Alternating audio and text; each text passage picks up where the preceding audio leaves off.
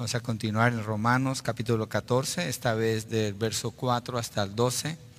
El título para el mensaje es Para los débiles y los fuertes en la fe. La semana pasada el enfoque fue más en consideración con los débiles en la fe. Hoy queremos continuar con lo que el apóstol Pablo dice aquí y lo que sabemos, un centro que él establece aquí, tiene que ver con el Señor Jesucristo quien sostiene todas las cosas con su palabra de poder. Al leer el texto no pareciera que así es, pero en realidad ese es el enfoque. Y el Señor Jesucristo es el redentor y también el galardonador de todos los que esperan en Él. Y nada, según afirma su palabra, nada nos puede separar de su amor.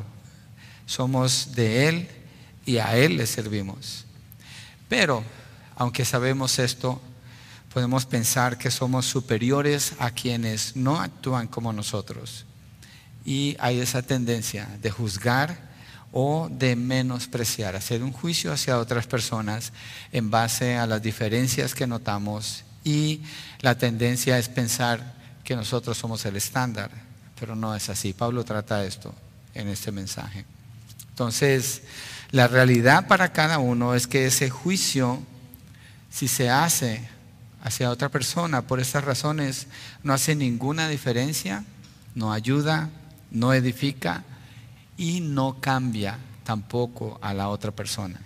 Por el contrario, puede causar división, distinción entre unos y otros y abre un espacio para fomentar grupos dentro de la iglesia, división y sectarismo entre los creyentes, lo cual es peligroso.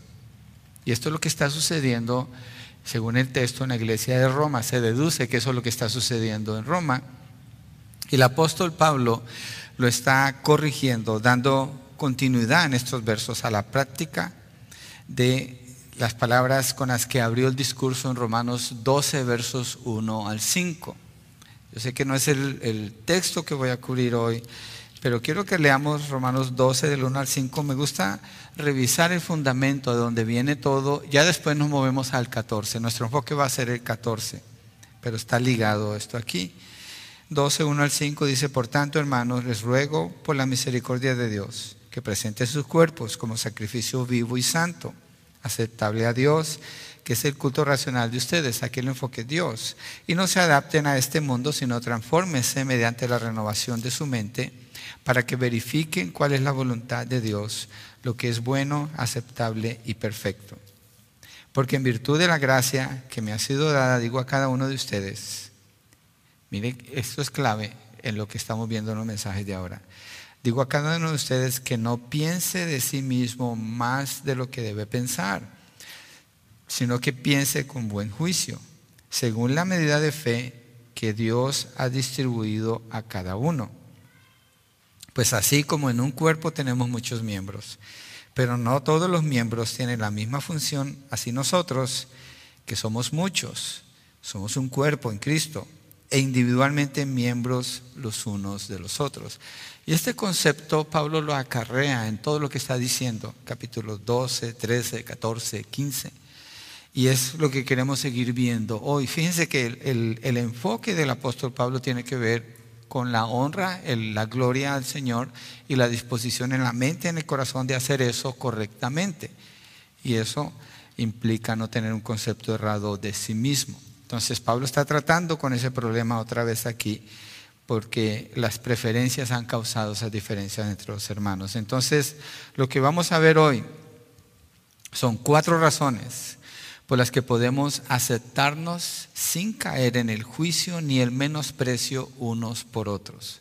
Cuatro razones por las que nos podemos aceptar sin caer en juicio o menosprecio. Y nos deben ayudar estas cuatro razones a fortalecer nuestro enfoque en Jesucristo como nuestro Redentor y Señor ante quien un día vamos a tener que dar cuentas. Entonces el primer punto es cada uno sostenido por el Señor, el segundo es cada uno le da gracias al Señor por lo que hace.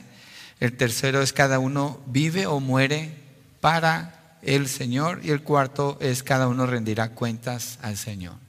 Entonces, es claro que el enfoque tiene que ver con el Señor, de otra manera no se pudiera enseñar algo así. Entonces vamos a leer el texto, Romanos 14, versos 4 hasta el 12. ¿Quién eres tú para juzgar al criado de otro? Para su propio amo está en pie o cae. En pie se mantendrá porque poderoso es el Señor para sostenerlo en pie. Uno juzga que un día es superior a otro, otro juzga iguales todos los días, cada cual esté plenamente convencido según su propio sentir. El que guarda cierto día para el Señor lo guarda. El que come para el Señor come, pues da gracias a Dios. Y el que no come para el Señor se abstiene y da gracias a Dios. Porque ninguno de nosotros vive para sí mismo y ninguno muere para sí mismo. Pues si vivimos para el Señor vivimos y si morimos para el Señor morimos. Por tanto, ya sea que vivamos o que muramos, del Señor somos. Porque para esto murió Cristo y resucitó, para ser Señor tanto de los muertos como de los vivos. Pero tú, ¿por qué juzgas a tu hermano? O también tú, ¿por qué desprecias a tu hermano? porque todos compareceremos ante el tribunal de Dios, porque está escrito, vivo yo, dice el Señor, que ante mí se doblará toda rodilla y toda lengua alabará a Dios. De modo que cada uno de nosotros dará a Dios cuenta de sí mismo. Obviamente este mensaje es para usted que está hoy aquí y un enfoque que da el texto es usted, no la persona que está a su lado, es usted. Así, concluye Pablo esta parte. Entonces, en la iglesia de Roma tienen esta necesidad de ser instruidos en cómo aceptarse mutuamente, porque hay diferencias entre ellos. Hay diferencias en cómo celebran días, cómo comen comidas. Entonces el apóstol Pablo les da aquí las razones por las cuales pueden aceptarse, que fue lo que dijo en el verso 1, acepten al que es débil en la fe. Entonces aquí está dando las razones por las cuales se pueden aceptar para que los débiles en la fe no juzguen a los que son, disfrutan la libertad que el Señor le da a los maduros y para que los maduros en la fe no menosprecien a los que son débiles en la fe. Entonces el punto uno, cada uno es sostenido por el Señor. Verso 4, ¿quién eres tú para juzgar al criado de otro?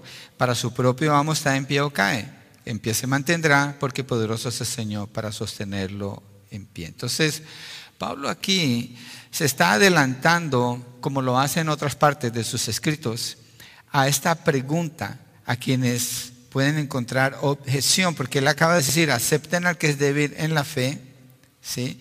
Y explica eso y enseguida dice, ¿quién eres tú? Entonces está adelantando cuando pone esa pregunta a los que encuentran objeción a lo que él acaba de explicar. Y aceptar al débil en la fe demanda una postura de no juicio de parte de los fuertes en la fe, que, o menosprecio, que es precisamente lo que está causando división entre ellos en la iglesia en Roma. Entonces sale esa pregunta, ¿quién eres tú para juzgar al criado de otro? Para su propio vamos estar en pie o cae. Dos palabras claves que yo veo aquí todo es clave en lo que está escrito. Pero cuando dice criado, estaba buscando el significado de esa palabra. Usualmente es la traducción de la palabra dulos, que significa esclavo, pero no es esa la palabra. Pablo está usando otra palabra que sale muy poco en el Nuevo Testamento y se está refiriendo a criados los que están en la casa pero criados refiriéndose a cada persona que está en la casa y donde hay un Señor, un amo. La palabra amo se está refiriendo a curios, al Señor Jesucristo. Entonces, Pablo, en otros escritos, él se ha identificado a sí mismo como un criado de Cristo Jesús, como un siervo de Dios. Y ahora está usando esa palabra para decirles, ¿quién eres tú para juzgar al criado de otro, obviamente está haciendo una referencia a que esa persona le pertenece a alguien, en este caso es al Señor Jesucristo. Entonces, en los versos que leímos, en la apertura del mensaje, Pablo está llamando a cada creyente a qué? A servir según los dones que le han sido dados. ¿Quiénes son los que sirven? Los criados, porque hay un amo ¿Y quiénes son los que están sirviendo en la iglesia? Cada creyente debe de estar sirviendo. Lo hace también en 1 Corintios 12, en Efesios 4, en Colosenses 2. Habla de esta actitud de servir conforme a los dones que cada uno ha recibido. Déjeme le pregunto una cosa a usted que está en Cristo, usted que es parte de la iglesia, ¿para qué le salvó Dios? ¿Para qué está aquí? ¿Por qué no está en el cielo si Dios ya le dio la salvación? ¿Por qué no está en la gloria si esa es la promesa del Señor? ¿Para qué está aquí ahora? ¿De qué se trata su tiempo aquí ahora?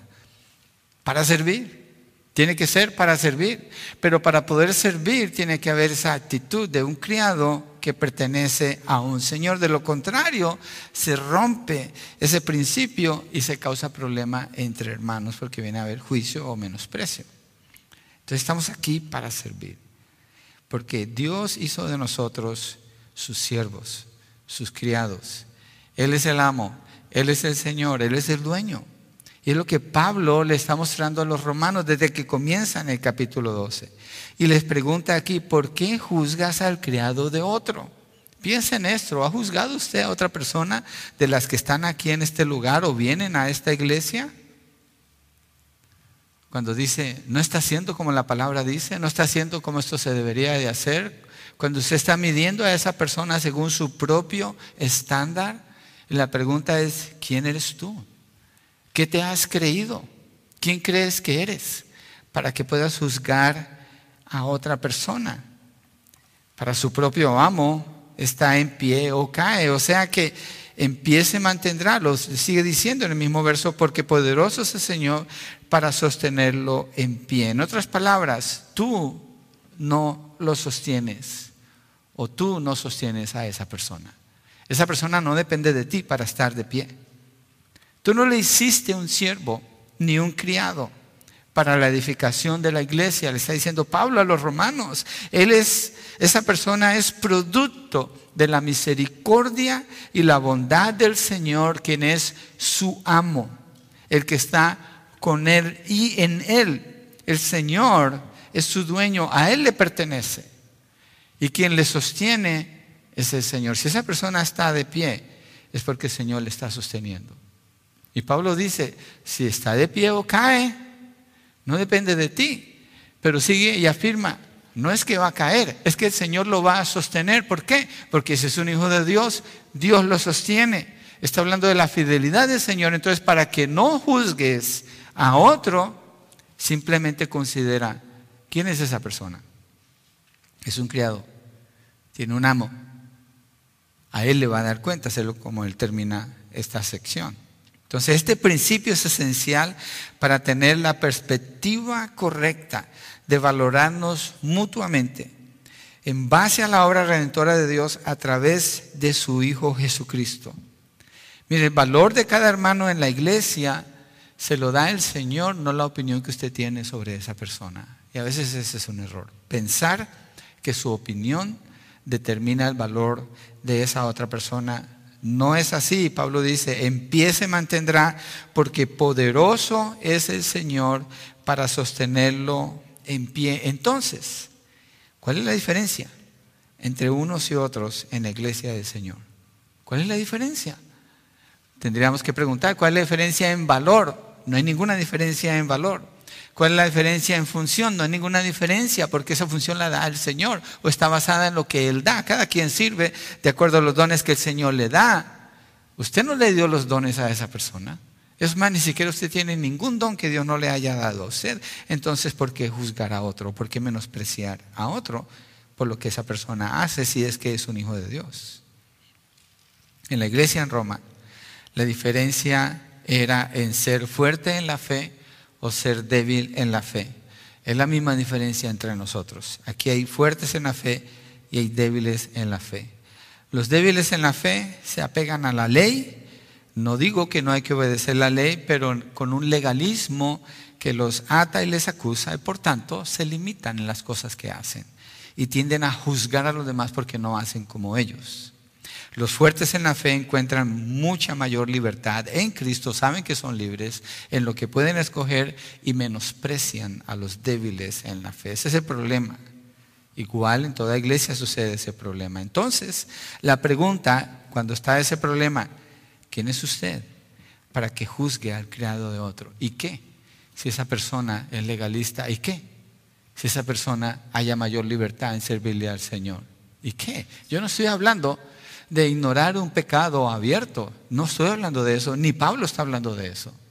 Pablo no está hablando que el que encuentra la libertad en el Señor va a ser como le provoca sin considerar a los demás, porque el que es maduro, precisamente por eso es maduro. Porque las cosas que hace en la libertad que encuentra en Cristo Jesús, no las hace pensando en Él o en ella, las hace pensando en el bienestar de la iglesia. Pablo cubre esto aquí. Entonces la pregunta es, ¿quién es usted? Para que juzgue al criado de otro. Si esa persona funciona de una manera particular que no es como usted funciona y Dios así le quiere usar, ¿quién es usted para que le vaya a juzgar? Su juicio no va a hacer ninguna diferencia al final. Esa persona se va a mantener en pie, porque su Señor es el que le sostiene en pie igual como usted. Y ni siquiera es porque Él sea la gran cosa en sí mismo o ella, como tampoco usted lo es. Y lo que Pablo habla en Romanos 12, no tenga un concepto de usted que no sea adecuado, un concepto de sí mismo. Entonces el que sobresale en medio de todos nosotros es el Señor, porque Él es el que nos está sosteniendo en pie a cada uno de nosotros. El que es poderoso para sostenernos es el Señor, nuestro juicio o nuestro menosprecio sobre otras personas no hace ningún cambio, nomás complica las cosas. Mire Judas 24, para que miremos alguna evidencia. Eh, tengo dos textos donde se afirma la fidelidad del Señor para proteger a sus hijos. Judas 24, aquel que es poderoso para guardarlos a ustedes sin mancha y para presentarlos sin mancha en presencia de su gloria con gran alegría. ¿Quién es el enfoque? Es el Señor. ¿Qué es lo que Él hace? Cuida, guarda. ¿Cómo? Con su poder, es lo que está diciendo aquí. Aquel que es poderoso para guardarlos a ustedes sin, que, sin caída. Es lo que Pablo está diciendo. No va a caer, se va a sostener en pie porque el Señor le sostiene. A veces el que juzga o el que menosprecia toma una postura de simplemente observar a ver cuándo se cae. ¿Cuándo se cae? No va a pasar. El Señor es el que le sostiene. La palabra afirma que si el justo cae, se vuelve a levantar otra vez. Pero es el Señor el que le está sosteniendo a esa persona. Y dice que lo va a guardar con su poder como sin mancha, en presencia de su gloria, con alegría. Un creyente va a terminar bien. La palabra dice, el que persevere hasta el fin, ese será salvo. ¿Quién puede perseverar hasta el fin? El que Dios le está sosteniendo, porque nadie se puede sostener por sí mismo. Entonces, ¿para qué juzgar o menospreciar a otras personas? Mire Isaías 40, verso 29, un texto muy conocido, hay un canto acerca de esto, es uno de mis capítulos favoritos en la Biblia, por lo que habla en la exaltación al Señor y la confianza que esto produce en quienes conocen cómo es Él. Dice en el verso 29, él da fuerzas al fatigado y al que no tiene fuerzas aumenta el vigor. ¿Quién? El Señor. ¿Por qué? Porque Él es fiel, Él es poderoso, Él quiere hacerlo, Él ama a sus hijos así y los cuida. Entonces, nos aceptamos mejor sin juicio ni menosprecio. Tenemos que luchar esa pelea con la que nos encontramos seguido. Tenemos que luchar con eso que usualmente si alguien no se parece como nosotros somos, tendemos a dar un calificativo ya en nuestra mente. Entonces, ¿cómo lo va a hacer usted en lo práctico? Mire, este es mi consejo. Empiece en casa. Empiece en casa. Empiece en su matrimonio si usted es una persona casada. ¿Por qué le digo esto? Porque en el matrimonio es donde usted nota la mayor, el mayor número de diferencias con otra persona es en el matrimonio. Él viene de un hogar donde usted no creció en ese hogar, viene de tradiciones, de pensamientos, de manera de ver las cosas que son típicas de ese hogar. Ella viene de otro hogar. Los dos se casan y traen todo ese trasfondo, lo traen a la relación para tratar de formar una sola persona en unidad. Pero se encuentran con todas esas diferencias. Y a veces esas diferencias en el Señor, yo no estoy hablando en cuanto a abrirse al pecado, en el Señor. Uno de ellos considera un día más importante, una comida, el otro tiene que tener cuidado de no hacer un juicio o menospreciar.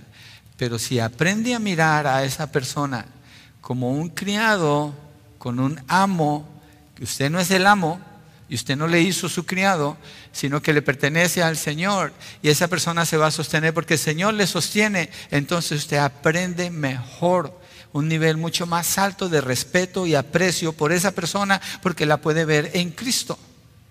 Y de allí lo transfiere a sus hijos, especialmente cuando sus hijos llegan a ser teenagers. ¿Sí? Usted aprende a hacer esto. Y también con los vecinos y los hermanos en la iglesia, obviamente. Y si usted no experimenta nada de esto, pues haga un cambio, porque usted está evitando la comunión con los hermanos. Si no tiene ningún problema con ningún hermano, es porque usted no tiene comunión. Es imposible. Yo no estoy diciendo que debemos buscar los conflictos, pero al tener comunión se notan las diferencias y es cuando se puede aplicar la madurez espiritual o crecer en madurez espiritual. Y el que le da el valor a la persona no es usted, usted no fue el que se sacrificó por él o por ella, fue el Señor, Él es el que le sostiene. Mire en Hechos 11 algo que dice el apóstol Pedro en relación con esto, cuando el Espíritu Santo empieza a transformar las vidas de personas gentiles, personas no judías. Pedro, siendo un judío, es incrédulo en cuanto a esto, pero el Señor lo llama y lo lleva a la casa de Cornelio, hace una transformación en Cornelio y en los siervos de su casa, el mismo término que Pablo está usando en Romanos 14. Y dice en los versos 1 al 3, los apóstoles y los hermanos, este es el reporte de lo que el Espíritu ha hecho.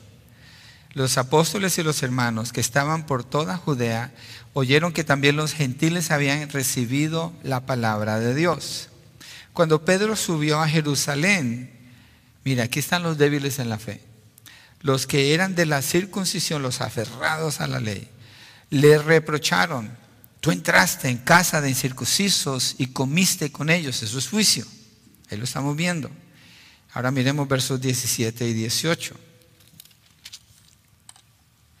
En el verso 17 dice el apóstol Pedro, por tanto, si Dios les dio a ellos, ¿cómo soluciona Pedro el asunto? Su enfoque está en el Señor. Si Dios les dio a ellos el mismo don que también nos dio a nosotros, está, está, está mostrando dos cosas Pedro aquí. Dios les dio el don a ellos, Dios nos lo dio a nosotros, nosotros no somos la gran cosa, nosotros no adquirimos esto por nuestro propio esfuerzo, está centrado en el Señor. Después de creer en el Señor Jesucristo, ¿quién era yo para poder impedírselo a Dios? ¿Quién es usted para impedir que Dios quiera hacer algo con otra persona cuando Él ya llamó a esa persona y hay evidencia de que le pertenece al Señor? Verso 18, al oír esto se calmaron y glorificaron a Dios diciendo, así que también a los gentiles ha concedido Dios el arrepentimiento que conduce a la vida. Es una obra de Dios, entonces eso nos libera del juicio y del menosprecio si nosotros podemos observar que es Dios y nos tienen diferentes niveles a todos nosotros. Así que siendo que cada uno es sostenido por el Señor, entonces nos aceptamos sin juicio ni menosprecio. Esto nos lleva al punto 2. Cada uno le da gracias al Señor por lo que hace. Versos 5 y 6 de ahí de Romanos 14. Uno juzga que un día es superior a otro, otro juzga iguales todos los días. Cada cual esté plenamente convencido según su propio sentir. El que guarda cierto día para el Señor lo guarda, el que come para el Señor come, pues da gracias a Dios, y el que no come para el Señor se abstiene y da gracias a Dios. Entonces aquí habla del día y de la comida, ¿sí? Y con el verso 6 explica lo que está diciendo en el 5, donde se refiere a los días, porque algunos los consideran de mucha importancia. Se considera que puede que esté, Pablo no dice cuál día, pero puede que esté hablando del sábado, el día de reposo, porque allí hay cristianos judíos y cristianos gentiles. Los cristianos gentiles van a parar de hacer todo el día sábado y los cristianos gentiles para ellos es otro día. Es todo lo que es, es un día nada más, no hay ninguna diferencia. Entonces la manera como celebran es diferente. Puede que se esté refiriendo, porque el texto no lo dice, a ceremonias de la ley del Antiguo Testamento también. ¿sí? Ah, puede que sea más que el día sábado, puede que sean otras cosas. Pero el punto es que hay creyentes ahí que para ellos, ellos son maduros en la fe, para ellos es, pues, otro día. Y para otros es, no, este es, este ese día, solamente así se puede celebrar. Entonces hay diferencias entre los fuertes y los débiles. Un ejemplo, que no es de la ley. Estoy tratando de buscar un ejemplo entre nosotros, que, eh, bueno, no es tan radical, es algo que en realidad es superficial, pero quiero mostrar la diferencia. El Día de Acción de Gracias, para muchas personas es el Día del Pavo. Es más, lo promueven en los noticieros. Yo caigo en ser un débil en la fe, al juzgar a los que dicen que es el Día del Pavo, porque el pavo es el que peor le va ese día es el que se muere y termina en la mesa. ¿Sí? Y pienso que la manera correcta de celebrar el Día de Acción de Gracias es precisamente esa. Orar, leer escritura, darle gracias a Dios por esa celebración con la familia, con los seres más importantes, con los seres queridos. Yo así lo celebro y tiendo a menospreciar al que no lo hace así. Entonces, a mí me habla en este sentido, aunque esto no es de la ley. Pero fíjense, es un asunto de preferencia. Y hay gente que lo que hace es ver un partido de fútbol y comen algo por allí y traen snack, para ellos no es la gran cosa. Está bien, está bien. Eso a esa creyente no le va a ser más espiritual o menos, porque no lo celebre así. Entonces, tenemos que pensar en qué cosas nosotros nos consideramos fuertes en la fe o débiles en la fe y cuál es nuestra actitud hacia otras personas. Entonces Pablo dice, cada cual esté plenamente convencido según su propio sentir. Si usted se come ese pavo, bueno, no me quiero centrar tanto en ese, en ese punto, pero fue la ilustración que di. Y tiene una convicción clara de que tiene que ser pavo, no puede ser pollo o carne. Entonces lo come con convicción. Y si usted lo que está comiendo es un pollo, se lo come con convicción, está bien, está bien. Dios hizo los días para nosotros disfrutar y nos provee todas esas cosas. El punto es no hacer un juicio sobre otro, pero tener plena libertad que por su propio razonamiento usted ha llegado a esa convicción, porque usted ha visto en la escritura y todo lo mide usted de acuerdo al patrón bíblico. Usted desde allí lo mide, tiene esa convicción. No porque alguien más le está diciendo, pero porque usted llegó a esa conclusión. Usted se queda allí, no se preocupe. Si hay algo que cambiar, el Señor le va a ayudar después. Pero nadie tiene por qué juzgarle si usted está claro en su conciencia que está agradando al Señor, que es lo que Pablo sigue diciendo. Entonces, yo no creo tampoco que en ese punto Pablo esté hablando de tener una mente cerrada, es decir, pues yo siempre lo he hecho así y nadie me va a hacer cambiar. Como dicen algunos en el matrimonio, pues tú así me conociste y así me voy a morir. Wow. No, él no está hablando de tener una mente cerrada. Él está hablando de, si esa es tu convicción, está bien, no la impongas sobre otro, si no hay necesidad. Y si Dios te quiere cambiar, Él te va a cambiar, Él te va a ayudar. Pero usted por su juicio o por su menosprecio no va a hacer ningún cambio, no puede, no, no funciona. ¿sí? Y al hacerlo no hay que vacilar, terminando complaciendo a otras personas. Ese es un problema. Cuando alguien no tiene convicciones está complaciendo a otras personas, es un problema. Es una persona muy pecaminosa porque tiene una mente dividida y una mente dividida siempre es pecado. Entonces, es así como usted lo conoce, así que desee es decir, no lo haga porque otro le dice, a menos que usted mismo, por su propio razonamiento, con la verdad del Evangelio, llegue a esa conclusión. Y verso 6 expande y dice el apóstol Pablo, el que guarda cierto día, para el Señor lo guarda. Está hablando de creyentes. El que come, para el Señor come, pues da gracias a Dios. Y el que no come, para el Señor se abstiene y da gracias a Dios. Igual. La actitud debe ser esa. Como para el Señor. Es más, mire, la vida, si se vive sin pensar en el Señor con agradecimiento a Él no tiene caso. Es más, se considera que una de las razones por las cuales se puede lograr un buen nivel de felicidad tiene que ver con el agradecimiento. Pero el agradecimiento es por tener una conciencia clara de que lo que se hace es como para el Señor, entonces a Él se le da gracias. ¿Sí? Y está refiriéndose al fuerte y al débil aquí en esta frase, porque habla el que guarda cierto día, el que come y el que no come. Está hablando de ambos, ¿sí? Y ambos le dan gracias al Señor.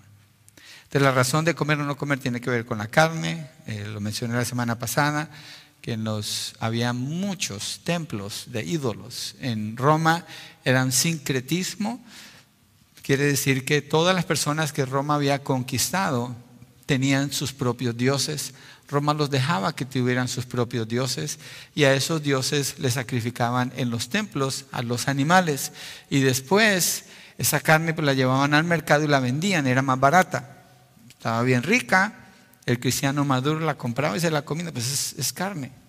Pablo dice en Primera Corintios, está dedicado a los ídolos, que son los ídolos? Los ídolos no son nada, así dice, no son nada. Entonces pues te la comes, nomás no preguntes. Porque si preguntas si tu conciencia te carga, pues no te la comas, porque vas a hacer pecar a otro seguramente. Pero si es carne, usted, usted va a la carnicería, usted pregunta, ¿de dónde viene esta carne?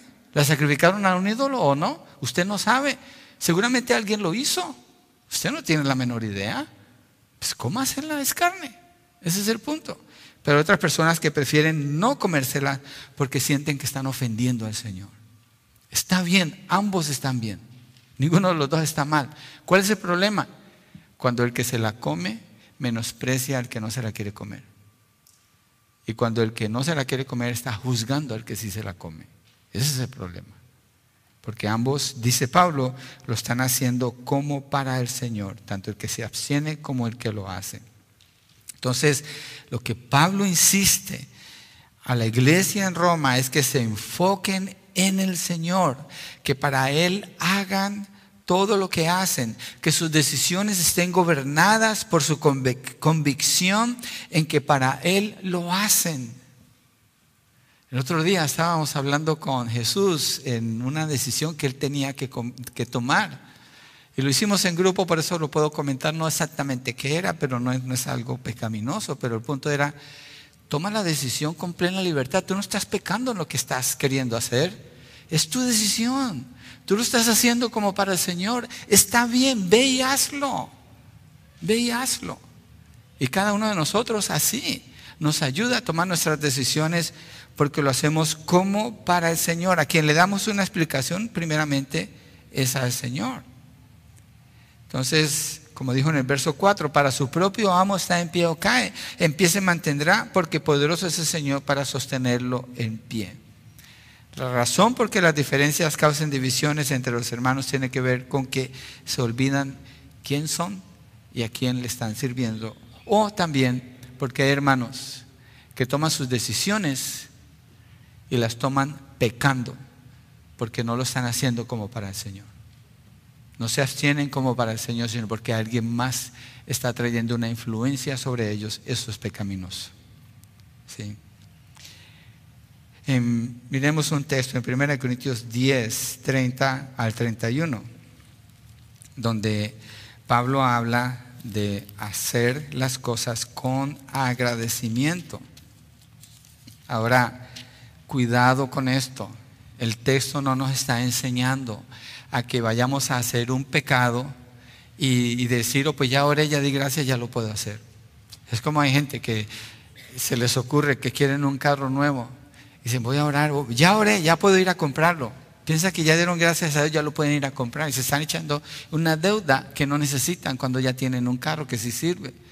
Y están usando el nombre de Dios en vano para decir, lo hicimos en el nombre del Señor. No, no necesariamente.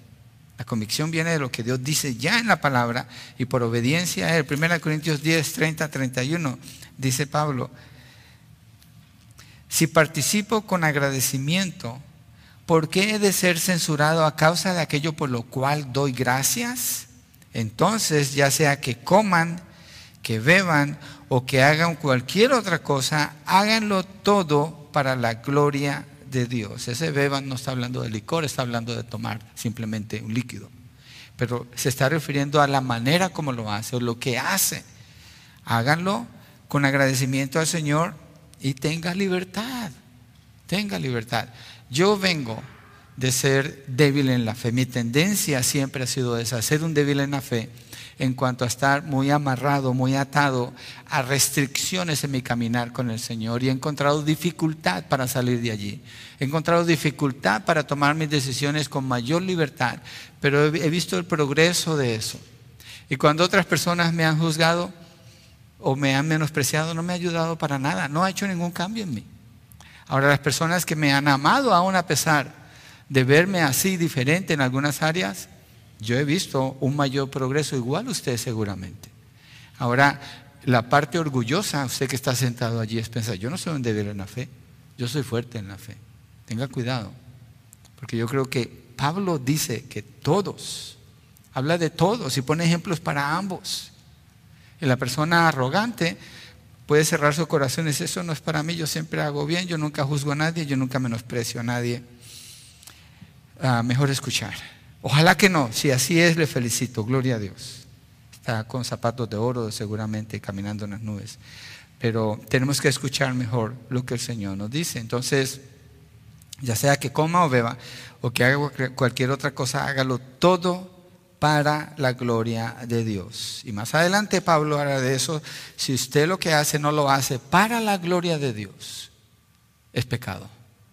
Eso es pecado y en otros temas que vamos a ver, es un tropiezo y trae, eso sí causa desunidad y es a propósito porque ya es pecado. Cuando no hay la convicción de que usted está honrando al Señor, quiere decir que usted está yendo contra su conciencia, eso es pecado.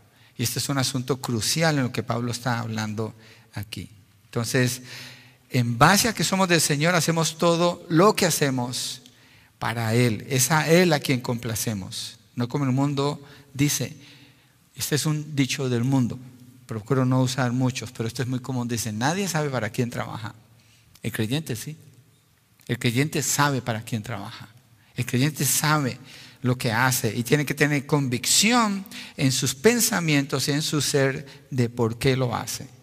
Y si algo está mal, el Señor le va a ayudar a mejorar, a cambiar. ¿Por qué? Porque Dios le va a sostener. ¿Por qué? Porque es un siervo de Dios, porque Jesucristo es el amo. Pablo dice así en Filipenses 3, 15 al 16, miren lo que dice. Si se fijan, estamos hablando de ética aquí. Este tema es, es mucho de ética. Y este tema de ética a veces se ve como gris. Hay una manera de solucionarlo, la conciencia tiene mucho que ver ahí. 15 al 16 de Filipenses 3, Pablo dice, así que todos los que somos perfectos, él no está hablando con arrogancia, él está hablando de una firmeza en la manera como él decide, tengamos esta misma actitud. Y si en algo tienen una actitud distinta, eso también se lo revelará a Dios. Sin embargo, continúan viviendo según la misma norma que hemos alcanzado. Dios le va a ayudar. Si tiene un problema de conciencia, Dios le va a ayudar. Si usted ha hecho cosas en contra de su conciencia, Dios le va a ayudar. Pero el juicio o el menosprecio de otro hermano no le va a ayudar ni le va a cambiar, no va a hacer nada por usted. Dios le va a ayudar. Ahora, Pablo no tiene la intención al hablar así de establecer un individualismo, es decir, él muestra el orgullo que hay en Corintios cuando dice, yo soy de Pablo, yo soy de Apolo, yo soy de Silas. Y otro dice, yo soy de Cristo, ese es el más orgulloso de todo. El que dice, a mí solamente Cristo me habla, yo no necesito ningún predicador ni, ni nadie que me disipule. Ese es el más orgulloso. Cuidado, el Señor nos va a ayudar, pero usualmente lo hace usando a otras personas a través de la obediencia a su, a su palabra. Entonces, que puede hacer el cambio, si hay necesidad, es el Señor. El juzgarse o menospreciarse no logra nada, solamente crea división. Entonces, nos aceptamos sin juicio ni menosprecio porque cada uno es sostenido por el Señor. Segundo, porque cada uno le da gracias al Señor por lo que hace. Y esto nos lleva al punto 3. Porque cada uno vive o muere para el Señor. Mire, eh, si notan el incremento que Pablo está haciendo en las palabras, eh, cada uno da gracias al Señor, ahora está hablando de vida o de muerte. Eh, de veras que, eh, bueno, verso 7 dice, ninguno de nosotros, creo que hay un error en el punto 3 en su nota, dice 8 y 9, pero es 7 a 9. Ninguno de nosotros vive para sí mismo y ninguno muere para sí mismo. Pues si vivimos para el Señor, vivimos y si morimos para el Señor, morimos. Por tanto, ya sea que vivamos o que muramos, del Señor somos. Porque para esto Cristo murió y resucitó para ser Señor tanto de los muertos como de los vivos. De nuevo, desde el comienzo del capítulo 12, el apóstol Pablo hace el énfasis en que el creyente es parte del cuerpo de Cristo. Ha sido bautizado por el Espíritu Santo. Primera de Corintios 12 habla de esto, verso 13. Ha sido ah, bautizado por el Espíritu Santo en el cuerpo de Cristo y es ahora un miembro entre muchos miembros que forman parte del cuerpo de Cristo. Esto está establecido ya como fundamento. Cada miembro cumple una función para edificación del cuerpo. Por tanto, ninguno vive para sí mismo. Ninguno de nosotros, si estamos en Cristo, no vivimos para nosotros mismos. Aquí, la libertad que yo tengo en Cristo no me lleva a decir, pues yo hago como yo quiero. Eso es una refutación, es un rechazo, es rebelión, es rebeldía contra el que me compró con su sangre, que es lo que dice al final en esta porción que estamos viendo ahora. Nadie es de sí mismo. El mundo es el que piensa así. Los mundanos así se mueven y así operan. ¿En qué consiste la rebelión y el pecado? La rebelión y el pecado desde Génesis capítulo 3 consiste en independizarse de Dios. En eso consiste. Por eso estoy haciendo el énfasis que Pablo ha hecho en otros lados para mostrar por qué él habla así aquí. Si vivimos para Dios, vivimos. Y si morimos para Dios, morimos. No somos de nosotros, no somos de nosotros. Ninguno vive para sí mismo y ninguno muere para sí mismo. Nadie se ha salvado a sí mismo. Si usted mismo se salvó, si usted mismo fue a la cruz, si usted mismo se compró con su propia sangre pura y perfecta, entonces usted es de usted mismo. Si no, no lo es. Y ninguno calificamos para eso. Nadie vino inclusive a los pies de Cristo por su propia voluntad. Hubo una intervención divina a favor suyo en sus pensamientos, en su corazón, en su convicción de pecado. Es más, la fe para poder creer en el Señor le fue dada como un don, como un regalo de Dios. Usted no es de usted mismo.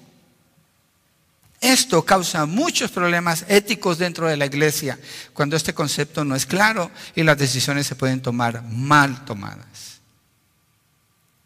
No hay nadie bueno, no hay nadie que busque a Dios. Fue Dios quien le dio la fe, el Espíritu Santo le dio la convicción de pecado y por gracia fue salvo por la obra que Cristo hizo. Usted no hizo nada, usted no es de usted. Entonces, no nos juzgamos ni nos menospreciamos porque no vivimos para nosotros mismos, sino para Cristo. Para Él vivimos. Eso nos libera.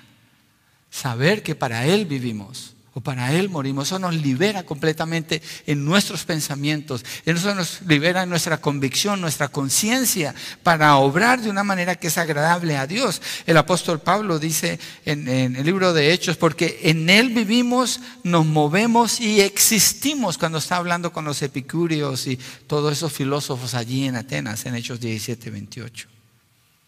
Entonces, con esta parte, Pablo balancea completamente la libertad que el creyente tiene en Cristo Jesús, que es un problema serio en muchas iglesias el día de hoy. Muchas iglesias se han tomado una gran libertad para hacer como ellos quieran, porque dicen, soy libre en Cristo Jesús, yo puedo hacer como yo quiera. Están mal, están muy mal. Yo soy libre en Cristo Jesús para hacer como Él quiere porque soy su siervo, Él es mi Señor, Él es mi amo, Él me ha hecho un criado en su casa.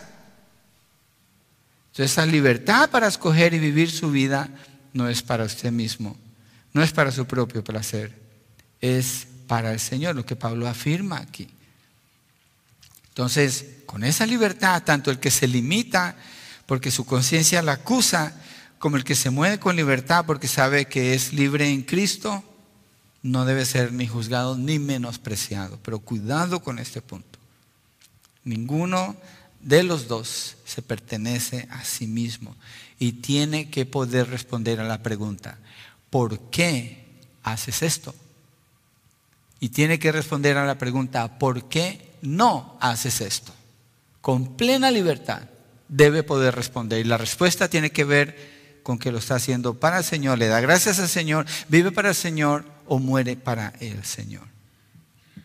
Todo lo que el creyente hace está sujeto a la vida de Cristo. La palabra afirma que estamos en Cristo. Esa partícula en define de una manera poderosa, una palabra tan pequeña. La realidad de la vida del creyente en Cristo fue puesto en Cristo, en el cuerpo de Cristo. Estamos en Cristo. El creyente no es de Él, es de un Señor. Y ese Señor es Jesucristo. Entonces todo lo que hace está sujeto a la vida de Cristo con el motivo de honrarle y glorificarle en todo lo que hace. Por eso no se juzgan unos a otros, ni tampoco se menosprecian por el tipo de elección que están haciendo, porque sus elecciones están motivadas de la manera correcta porque está en Cristo y lo hace como para el Señor. No son elecciones arbitrarias, sino determinadas como, si usted está en Cristo, ¿dónde es revelado Cristo? En las Escrituras. Si usted está en Cristo, y Pablo dice en Romanos capítulo 12 que dedicamos nuestros cuerpos como sacrificio racional delante de Dios, ¿cierto? Que renovemos nuestra mente, nos estemos renovando, está hablando de las escrituras, de la palabra. Ese es el marco de protección para su vida. Ese es ese marco que le protege, que le guarda. Entonces el creyente madura al aprender de las escrituras cómo vivir como para el Señor, donde ya va a encontrar sabiduría y guianza para tomar sus decisiones y vivir una vida santa. ¿En qué manera? En toda nuestra manera de vivir, dice eh, Pedro, primera de Pedro 2, 15 y 16. ¿Por qué? Porque Dios es santo. Entonces, ¿qué significa santo? Es decir, lo que yo hago, lo que usted hace, está separado para honra y gloria de Dios. Es único y exclusivo, dedicado solamente para Él. Está separado de lo que el mundo hace. Está apartado como para el Señor. Y a Él le da gracias y para Él lo hace. Mire la manera de pensamiento de Pablo que dice, todo lo que es verdadero, todo lo que es justo, todo lo que es puro, todo lo que es amable. Esa palabra, todo rige la lista que él está dando allí en cuanto al pensamiento. Está hablando de santidad, está hablando de pureza. ¿Por qué? Porque le pertenecemos al Señor, no, nos movemos como el mundo se mueve. Mira segunda de Corintios 5, 14 al 15, para Ah, donde Pablo afirma eso que está diciendo en Romanos, es consistente con esto.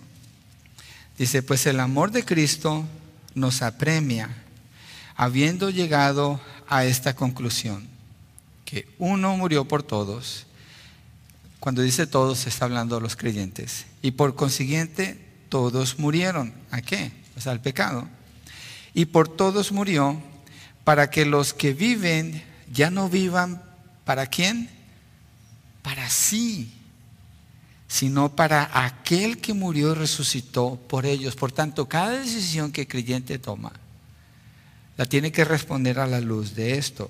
¿Cómo mi decisión en cuanto a la celebración de ese día o no celebración, en cuanto a esa comida o no comida, o cualquier cosa que hace, tiene que estar ligada a a estos principios que gobierna la manera de tomar esas decisiones. Lo hace como para el Señor y así lo tiene que explicar. Y tiene libertad, plena libertad. Entonces todo lo que el creyente hace, Dios lo está viendo. ¿Por qué? Porque es de Él, le pertenece a Él, lo salvó para que le sirva a Él, para que lo honre a Él. ¿Y qué hace Dios? Le ayuda. Dios le ayuda, Dios le fortalece para que lo pueda hacer bien. Dios le ayuda, le da dirección y sabiduría para que lo haga bien, para que Él sea exaltado en esa decisión, en la manera como lo que está, como lo está haciendo, en cualquier plan que tiene, cualquier deseo, cualquier meta, cualquier pensamiento, está delante del Señor y para Él lo hace. Y dice en 1 Corintios 6:20, porque han sido comprados por un precio, por tanto glorifiquen a Dios en su cuerpo y en su espíritu, los cuales son de quién? De Dios. Entonces, Pablo en Romanos mantiene el mismo curso de pensamiento que ha mantenido en Corintios, las narrativas que nos deja ver hechos en lo que sucedió en la conversión de los gentiles. En el verso 9 allí de Romanos 14 dice, porque para esto Cristo murió y resucitó para ser Señor tanto de los muertos como de los vivos. Aquí está hablando del señorío de Cristo en la salvación. El que es salvo, es salvo y sabe que es salvo porque Jesucristo es su Señor. Y no toma decisiones fuera de la voluntad de su Señor, no lo hace, no lo hace. Dios no le prospera allí, Dios no le va a ayudar allí. ¿Por qué? Y lo hace con plena libertad. Entonces, si eso no le cae bien a otro creyente, pero está obedeciendo a la luz de las escrituras, está bien, tenga paz. Nadie tiene por qué juzgarlo o menospreciarlo. Por eso, tiene plena libertad y Dios le va a ayudar. Él es el dueño, es el Señor, es el que murió, el que ha hecho posible que usted tenga esa libertad. ¿Cuál es la libertad? Hablo mucho de libertad aquí porque yo creo que este texto de eso nos está hablando. ¿Cuál es la libertad? ¿Por qué un creyente es libre? ¿Libre de qué? De decirle no al pecado, no al mundo, no a Satanás, no a la carne, no a sus propios deseos, no a mí, mí, mí, sino sí a Él. Es libre para hacer esa elección. El que es mundano, el que no es salvo, no tiene esa libertad. No tiene libre albedrío. Tiene un albedrío que está encadenado a los deseos pecaminosos de su ser y todo lo que hace no lo hace con agradecimiento al Señor, ni con la intención de honrarlo a Él, ni pensando en que no es para Él, para Él mismo. Lo hace para Él mismo.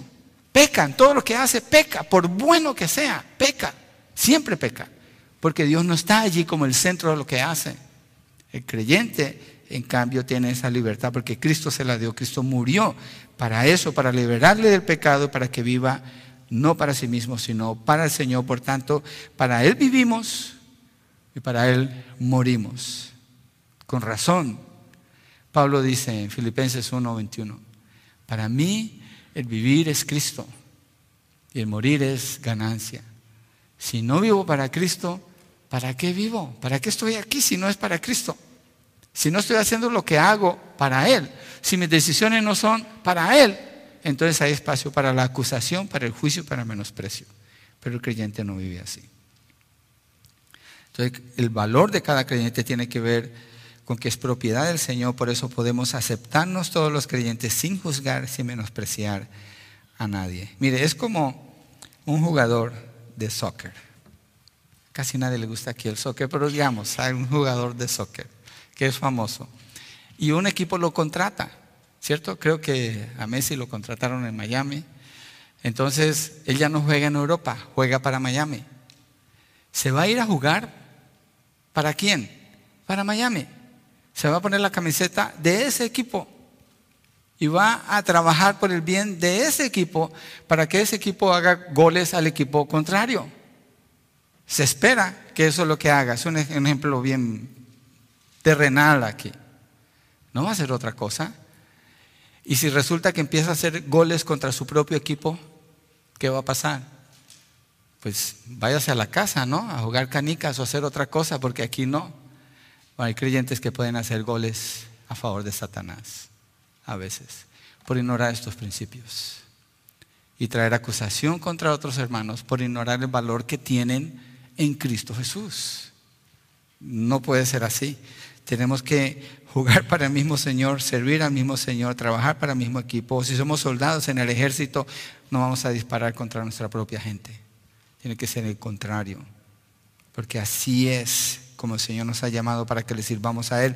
No somos de nosotros, vivimos para Él o morimos para Él. Entonces nos aceptamos sin juicio ni menosprecio, porque cada uno es sostenido por el Señor, porque cada uno le da gracias al Señor y porque cada uno vive o muere para el Señor. Cuarto, el último punto, cada uno rendirá cuentas al Señor. Versos 10 al 12 dice, pero tú, otra vez, mire Pablo como desde que empieza en el verso 4 saca estas preguntas.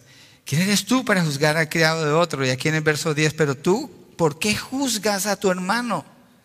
Lo que está diciendo es que a pesar de toda esta explicación, todavía parece que prevalece eso. Tú porque juzgas a tu hermano, o también tú porque desprecias a tu hermano. ¿Quién es el que juzga? El débil en la fe. ¿Quién es el que menosprecia? El fuerte en la fe. Los dos están mal, porque todos compareceremos ante el tribunal de Dios. Porque está escrito, vivo yo, dice el Señor, que ante mí se doblará toda rodilla y toda lengua alabará a Dios, de modo que cada uno de nosotros dará a Dios cuenta de sí mismo. Pablo le pregunta al débil, ¿por qué juzgas a tu hermano? Y al fuerte, ¿por qué desprecias a tu hermano? Cada uno que juzga o desprecia, esto es lo que está haciendo. Porque Pablo aquí lo, lo está implicando en las palabras que él dice. Está tomando el lugar de Dios. Él dice, cada uno daremos cuenta delante de Dios si una persona está juzgando a otra, está tomando el lugar de Dios. Si una persona menosprecia a otra, está tomando el lugar de Dios. ¿Por qué? Porque el juicio es definitivo. En este sentido, la Biblia no dice que enteramente no se pueda juzgar, pero en el sentido de condenación, eso le pertenece a Dios. O el sentido de menosprecio, Salmo habla de eso, que Dios menosprecia al pecador, eso le pertenece a Dios, no a nosotros. No puede ser la actitud entre nosotros debemos guardar nuestro corazón y recordarnos que le vamos a dar cuentas a Dios. Esta es la pregunta. ¿Por quién le va a dar cuentas usted a Dios cuando usted esté frente al Señor? Al hombre le es dado morir una vez y después de esto el juicio. ¿Cuentas de quién va a dar usted? De usted mismo.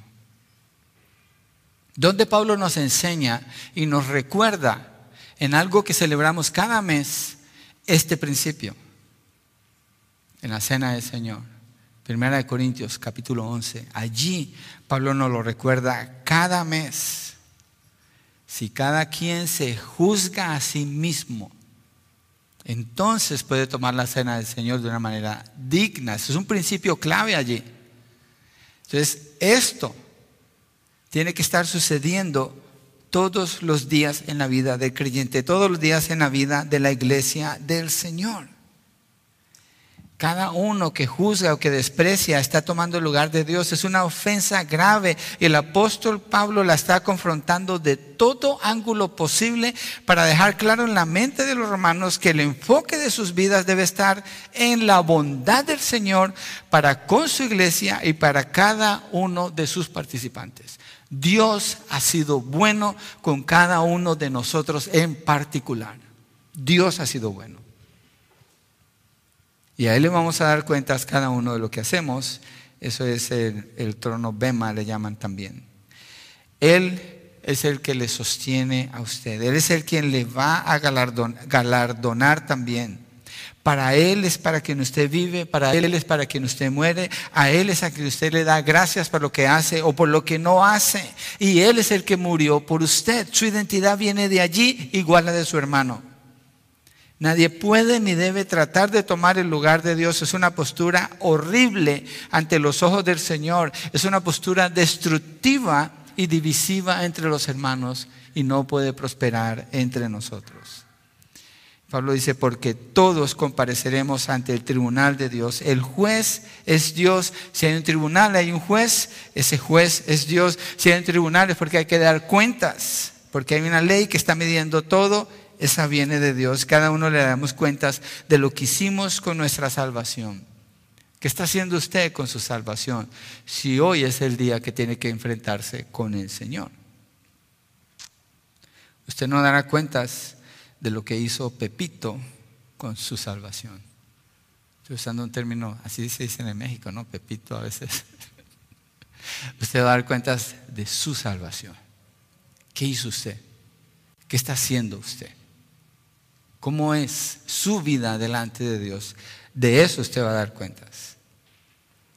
Miremos ese texto de Corintios que mencioné, 1 Corintios 11, 27 al 28, donde Pablo le dice a los corintios, y lo usamos como instrucción antes de tomar la cena del Señor. Nosotros, 27 dice, de manera que el que coma el pan o beba la copa del Señor indignamente será culpable del cuerpo y de la sangre del Señor. Por tanto, examínese cada uno a sí mismo y entonces coma el pan y beba de la copa. Entonces participe de la comunión con el Señor. Entonces participe de la comunión con los hermanos cuando se examina a sí mismo.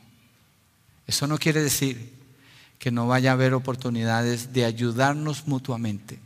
Eso no quiere decir que no vaya a haber oportunidades de llamarnos cuando estamos pecando en algo y alguien quiera corregirnos y la actitud nuestra debe ser una actitud humilde de escuchar y de recibir la reprensión y, y aceptar ser corregidos cuando necesitamos.